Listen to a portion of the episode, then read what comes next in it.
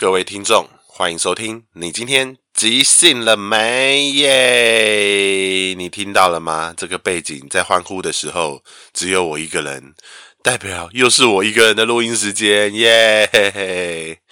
最近啊，真的好忙哦，忙到嗯、不管是我啊，还是即兴剧场都好忙，所以也没有办法呃抓一个时段来约伙伴一起来录音，只能自己在。就是半夜啊，或者是一大早清晨的时候录音。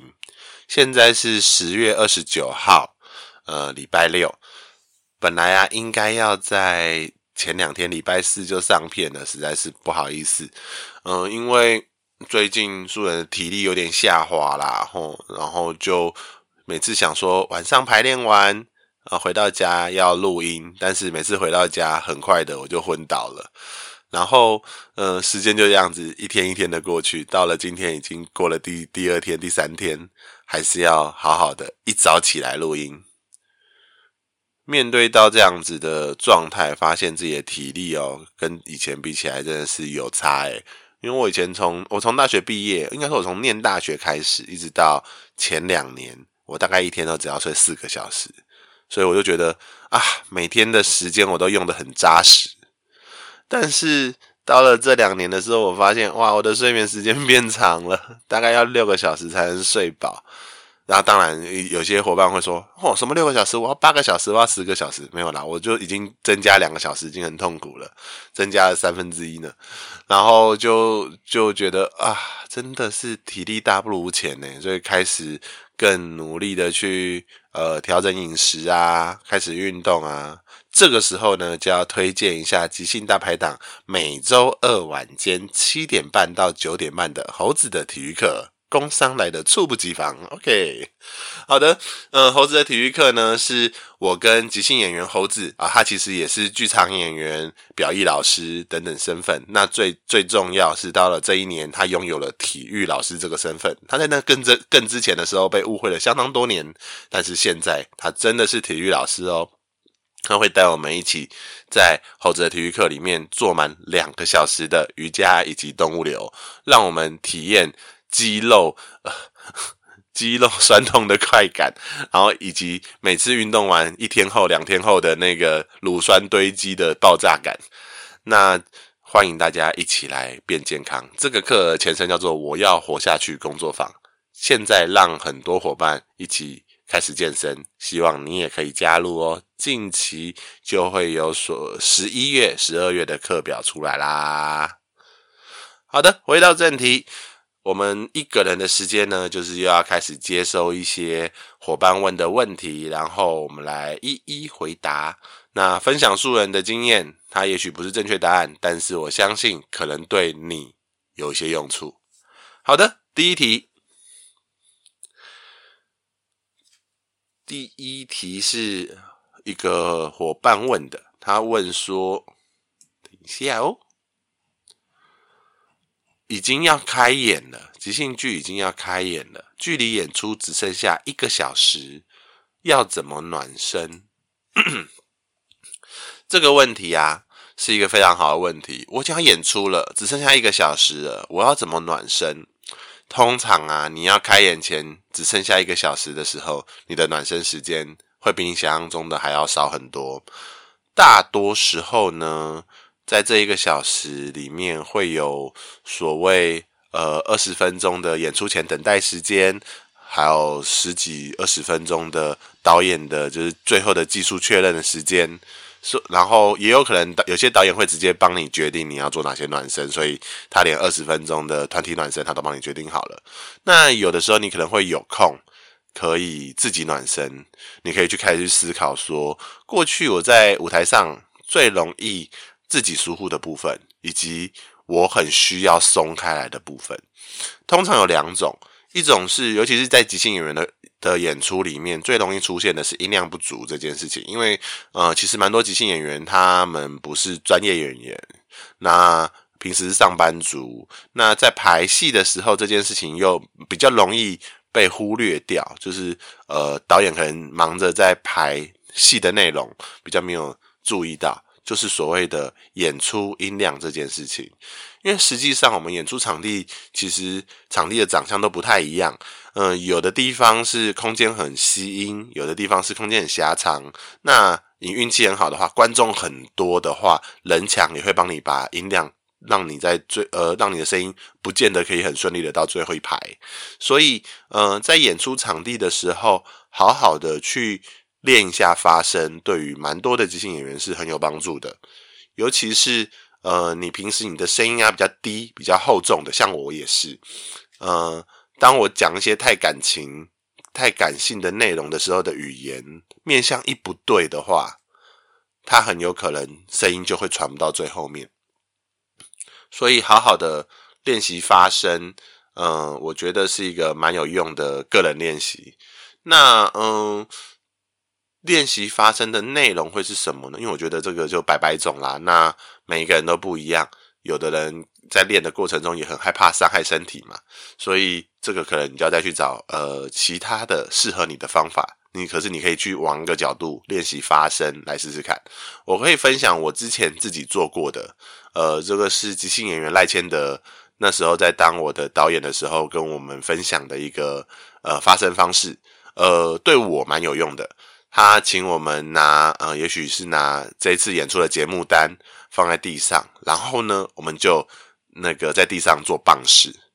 啊，先做好棒式的状态，让核心就是呃开始在收束、在收缩的时候，一一边做棒式，一边大声的念节目单的文字，对我而言非常有用，因为一只只要念完那不到一分钟，我的声音就几乎就开了。对，那这是我的发声方式。那有些伙伴呢，他需要的。也许不是声音，而是身体。他可能会开始在空间里面去游走，然后去去感觉一下自己的脚跟舞台的高低，跟呃自己的背跟侧台的靠近，然后以及有没有办法一步走到舞台上啊等等的。所以会开始在这个空间走路，然后碰墙壁、碰碰地板，去。跟这个场地熟悉，尤其是很多时候在演出前，你有很多很多的那个，就是可能性是好久没有在这个场地演出，或者是第一次在这个场地演出，你跟这个场地跟他一定跟你的排练场不一样，所以好好的去认识场地，我觉得是蛮有用的。那这个就是跟身体比较有关的。那当然还有另外一种身体是，它真的是身体啊，需要把它打开。那那种打开可能跟环境无关，而是跟自己的操作有关。那也许可以在舞台上做一些伸展。有的导演会放一些音乐，让你们就是跟着音乐舞动，去把自己的身体松开，然后或者是去跟伙伴的身体做一些连接。那这样子也许也是一个做法。那再来的暖身可能还会有一种叫做即兴的暖身。那这种即兴暖身比较容易是比较偏团体的，也许你会邀请一两个伙伴跟你一起做一些即兴的小游戏。呃，有有一些即兴游戏是呃马上快速的去激发你的即兴的，唤醒你即兴的记忆。比方说直觉联想，让你去接受自己的平凡，让你快速的去丢接伙伴的点子，或者是。跟伙伴做一些凝视，用美式表演法方式，好好的叙述伙伴的状态，然后呃，比如说你的眉头眨了一下，你的眼睛动了一下，用这样的方式来让自己静下来，以及去跟伙伴有一些连结。那甚至是也可以做三三三啊，就是问一个问题，然后接下来三个伙伴要回答这个问题，然后。来跟伙伴更靠近一点，然后甚至是说，哦，可以在这个过程中再感受一下或了解一下此时此刻的伙伴的不一样。那有些人会回到最原始的指人叫名字。那我们常常在即兴剧的基础啊，或者是呃各个课，甚至是各个排练最早的暖身，都很有高很高几率是放这个，用一个很快的速度指着你的伙伴叫他的名字啊。假设当伙伴指着你，他要叫你名字，呃，他还没有叫出来之前，或者是他叫不出来的时候，你都可以同时提醒他，用这样的方式来增加你们这个这一个 team 的里面的一些就是深厚程度和熟悉感。哦，这是即兴的部分。其实即兴有非常多的即兴游戏可以去做，那这些即兴游戏都可以帮助我们在做即兴剧的时候尤其是要演出前的时候，可以让我们赶快把即兴的精神或者是即兴的记忆给唤醒。刚讲到了声音、身体、即兴，有一种东西叫做情感。情感的暖身呢，那它就分两种，分个人跟团体的。情感的暖身，它可能会是呃自己需要一些比较大情感，但是你又怕干扰到伙伴，所以你可能会做一些无声的呐喊呐、然后，或者是去想象一些可爱的画面，就是做一些想象跟呼应，跟一些无实物去做呃连接。那在这样子的过程中，比方说，你可以想象你正前方是一个呃你很喜欢的人，他正在跟你告白，然后你的表情会慢慢的被改变，你会松动，或者是你可以呃不需要加内容的，只是去让你的。身体带着你去感受情感，比方说做一个大叫的表情，然后去感觉一下那样子的身体会往哪边走，然后自己心里面会有什么样的感受。那还有一种叫做比较偏团体的情感，那就是你跟伙伴之间的，有些人会在暖身时间好好的抱抱你的伙伴，嗯，这一阵子我们都呃排练过来啦，然后我们等一下一起演出啦，我想要拥抱你，或者是。嗯，会跟伙伴互相打打气。我觉得打气呀，它其实也是暖身的一部分。所以，像我自己的剧组，我就非常重视，每次要演出前，演员要进休息室之前，一起围在一圈打气的状态，打气的感觉，让大家知道哦，我们都是在一起的。暖身这件事情，我觉得非常的重要，然后也非常需要时间，所以。如果呃你在一个剧组里面，你在演出前你有足够的时间暖身，呃，你可以好好的去想一下你现在需要什么，然后呃你可以让你的伙伴知道，哎，我现在需要一个人独处，我现在需要跟大家一起，我需要有个人跟我说说话。那当对方也 OK 的时候，尤其是要一起的时候，那你们就来做做看。这就是演出前已经要演出了，还有一个小时，我可以做哪些暖身？我用比较不同面向的方式来聊暖身这件事情。好的，那我们来进行第二题吧。第二题呢，是一个伙伴在问的吼，持续开发新形式，一直当即兴导演的动力是什么呢？哦，持续开发新形式，一直当即兴导演的动力是什么？嗯、其实，呃，从开始当即兴导演之后，我其实的确开发了蛮蛮多原创的形式的吼。嗯、呃，从最早的云图、太极星大冒险啊、太极星电视台，还有呃古时记，呃四口之家。嗯，诶，至少就五个比较比较大家比较熟的形式。然后假设还有一些比较短的话，猫耳朵啦，然后啊，童话啦，诶，其实是真的蛮多的。持我真的有在持续开发新形式哈。嗯，持续开发新形式的动力是什么？为什么会一直持续去开发新形式？我觉得持续开发新形式这件事情，是因为。呃，我对于即兴剧这个载体有非常大的期待性，就是我可能我看到的、我听到的，我都很希望它变成即兴剧。有的时候我会看一些电影啊，然后我就会觉得啊。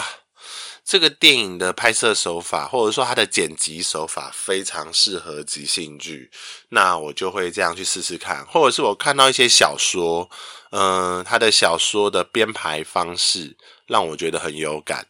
它就会让我想要试试看。我觉得那个想要把很多东西应用进来即兴剧这件事情上，是我蛮大的愿望以及想法。所以像是呃。我们从最早的《云图》，其实它就是一部电影，叫做《云图》。那这部电影呢，它其实是用呃六段不同的呃人生，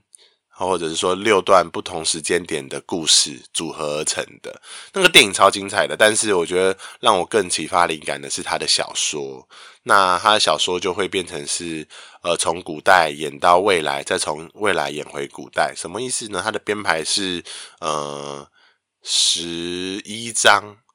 哦，从第一章到第六章是从古代演到未来的故事。那前面五章呢，就是呃都是只讲一半，没有讲完。到第六章最未来的那个故事是完全讲完一个故事之后，再开始把后面的，再用后面的五章把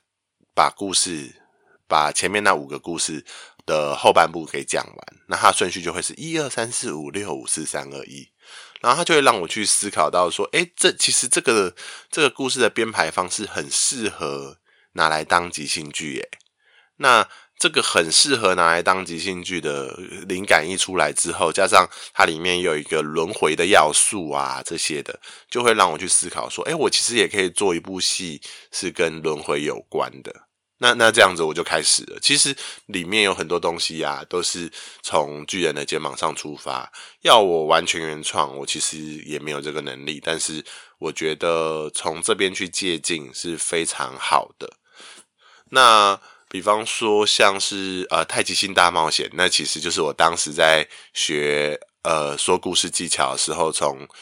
一个剧本书作家之路，然后再再认识到。更早更早之前有一个英雄之旅的一个一个赛一个一个一个 circle，然后从认识这一个英雄之旅的圈圈之后，就想把它放到即兴剧里面，所以才有太极星大冒险。那更更后来呢，古时记也是有一部小说叫古时钟，那它其实小说内容是非常奇幻科幻的，但是它其实每一章节都是。都都把一个女性主角的故事，就是时间点往后推个几年、十年、十五年、二十年这样子。其实这本书就在讲那个女主角一生的故事。所以《古时记》它的核心，其实我就放在放。假设我们能够好好的讲一个那个女主角她一生的故事的话，我可以怎么去讲的做法？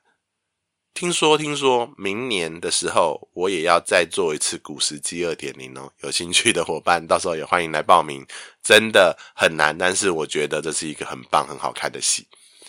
那很多很多灵感都是长这样啦，这样来就是我会不断的去借镜，但是呢，完全都是要一直创造新形式。其实有的时候也会去思考说，诶，我创造这些新形式能不能一直被使用下去？有一天不是我导，会不会有人想要玩它看看？所以我也开始去借，呃，就是我也开始去，就是导一些比较传统的形式，像这一期的即兴大排档的冬季制作，我这个剧组的戏就是 Hero，哦，这个在国外已经行之有年了的一个形式，那不断的。在各个导演手上创新，或者是呃往往他的经典的子弟去走都有。那我今年也想要一起挑战看看，所以所以这个就是有关于新形式这个部分。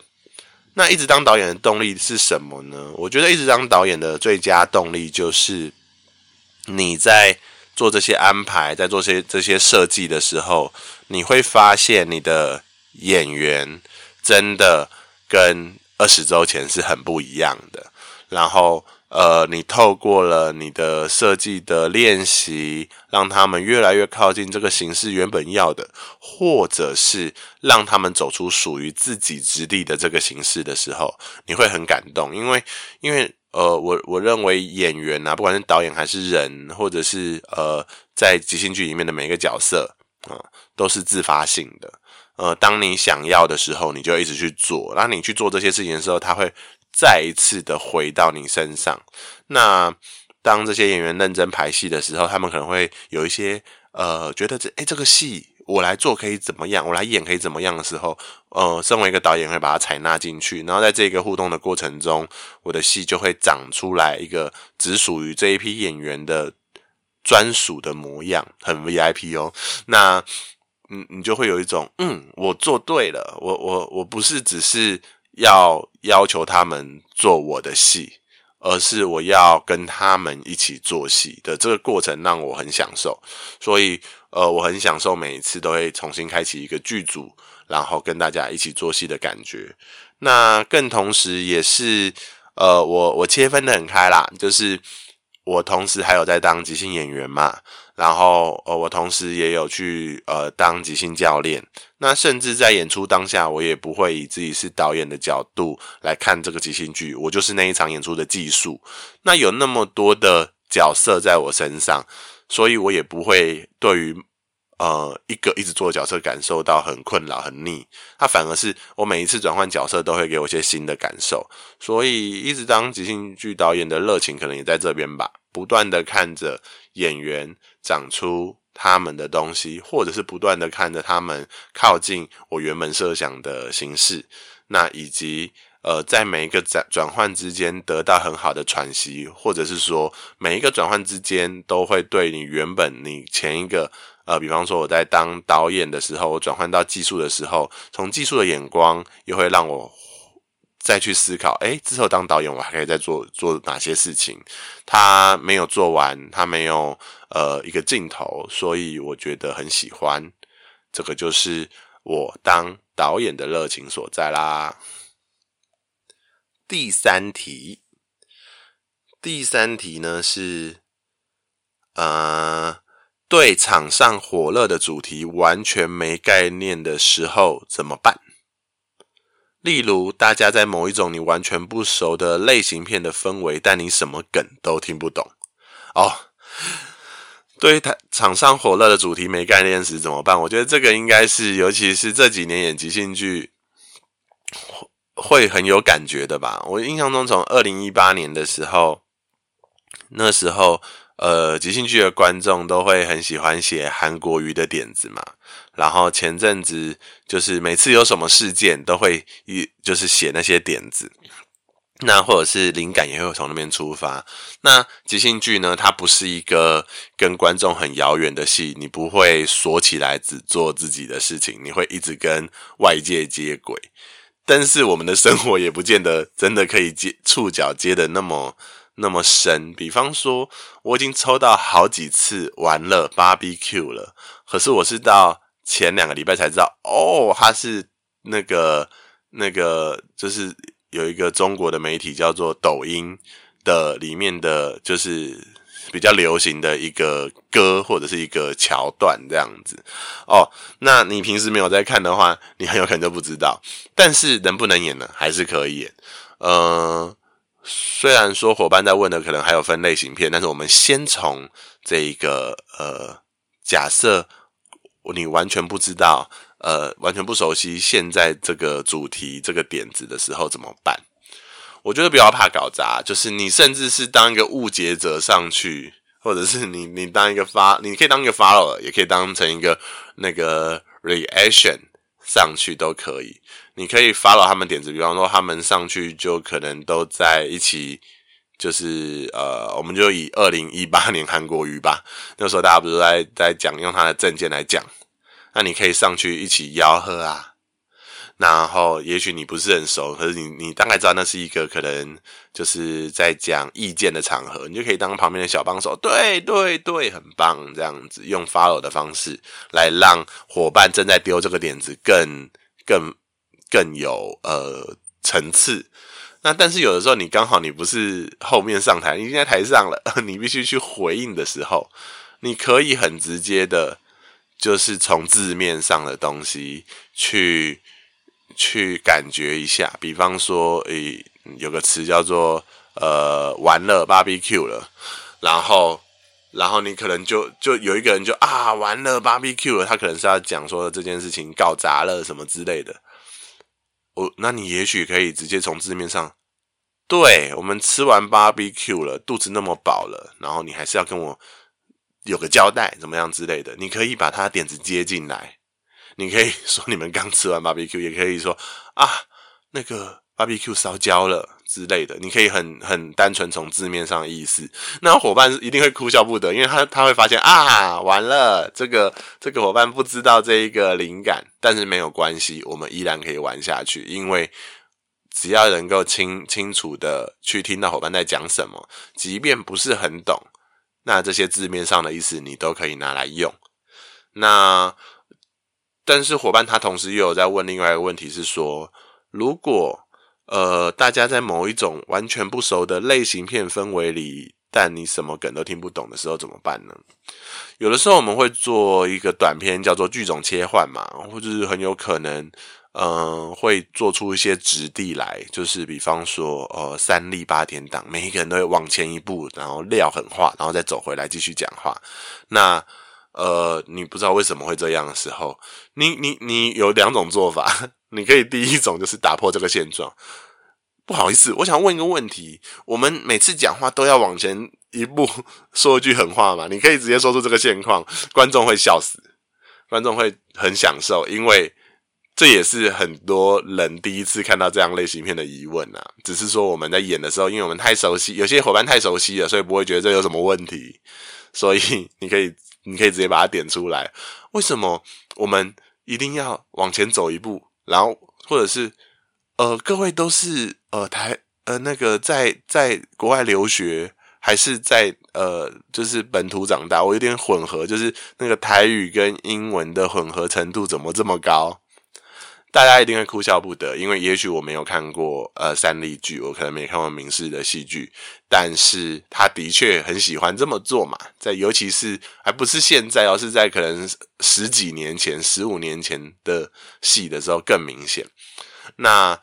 这样子，大家你把这个东西点破，一定会很好笑。那另外还有一种做法是，呃，我可以慢慢的去跟，我可以再慢一点，就是我可以上台。然后，比方说，哦，他们忽然演了一个类型片，可能是三立的戏剧，就是那种台全台语的啊，你就可以啊，呃，变成一个不不用急着讲话的角色，因为你后上嘛，然后你就可以哎端个水上来，做一做背景啊，勾着一个伙伴，好像就是路过的情侣经过就好了。那这样子你，你虽然没有很懂他们在做什么，但是就像上一集一样，你当一个忍者，你去协助让这个场景变得很缤纷，我觉得这也很棒哦。所以呢，呃，不管如何，一定在即兴剧中你有可以做的事情。那不同的氛围，有的时候你可以模仿 follow 他，有的时候你可以点出那个现况，很真实的演员之眼啊，说哎。我们现在讲话就是要拉长音就对了啊、也许是莎剧，也许是什么的风格，那或者是写诗片。现在大家都不喜欢聊天，是不是？也许是蔡明亮风格，大家都很安静哈、用这样的方式来提醒彼此说啊，我不知道，但是我很努力的在帮忙伙伴。那这就是那个关于对场上火热的主题完全没概念时怎么办的回应。嗯，今天有聊到，不管是做即兴剧发分享那么多形式啊，或者是说暖身这件事情，还有呃，对于火热主题不了解，这些都是我会做的方式。但是也许有一天你也会有你想做的方式。所以今天听了这样的三个问题，你假设有什么感觉，也可以回复一下，让我知道，如果是你面对到这些状态，你会做些什么。好的，这就是我们今天的。你今天即兴了没？希望下次有来宾呐，再会。